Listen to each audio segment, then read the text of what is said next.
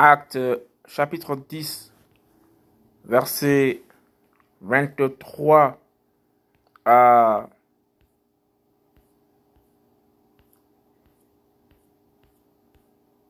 33. Pétros, Pierre, chez Cornelius, Corneille. Pétros chez Cornelius, Pierre chez Corneille. Alors il les fit entrer et les logea. Le lendemain, Pétros s'en alla avec eux et euh, quelques-uns des frères de Jopé l'accompagnèrent. Et ils arrivèrent à Césarée le jour suivant.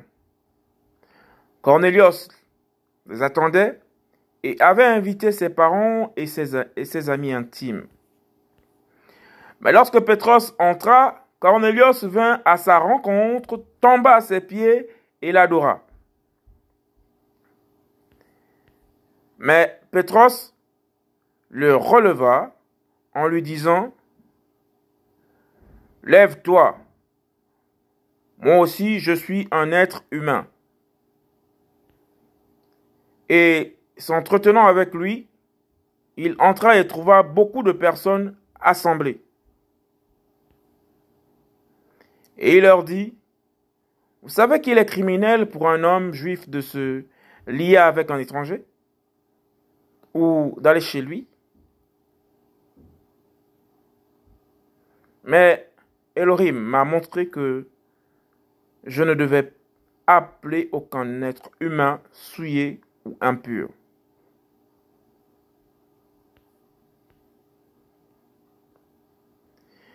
C'est pourquoi, ayant été appelé, je suis venu sans contradiction. Je m'informe donc pour quel motif vous m'avez fait appeler. Et Cornelius lui dit,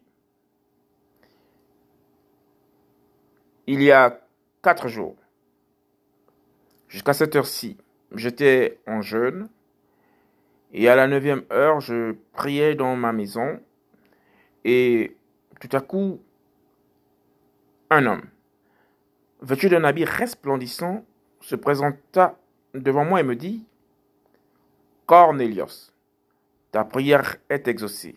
Et Elohim s'est souvenu de tes aumônes.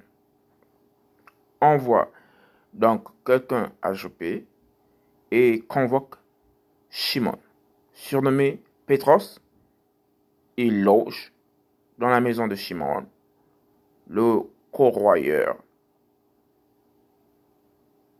près de la mer.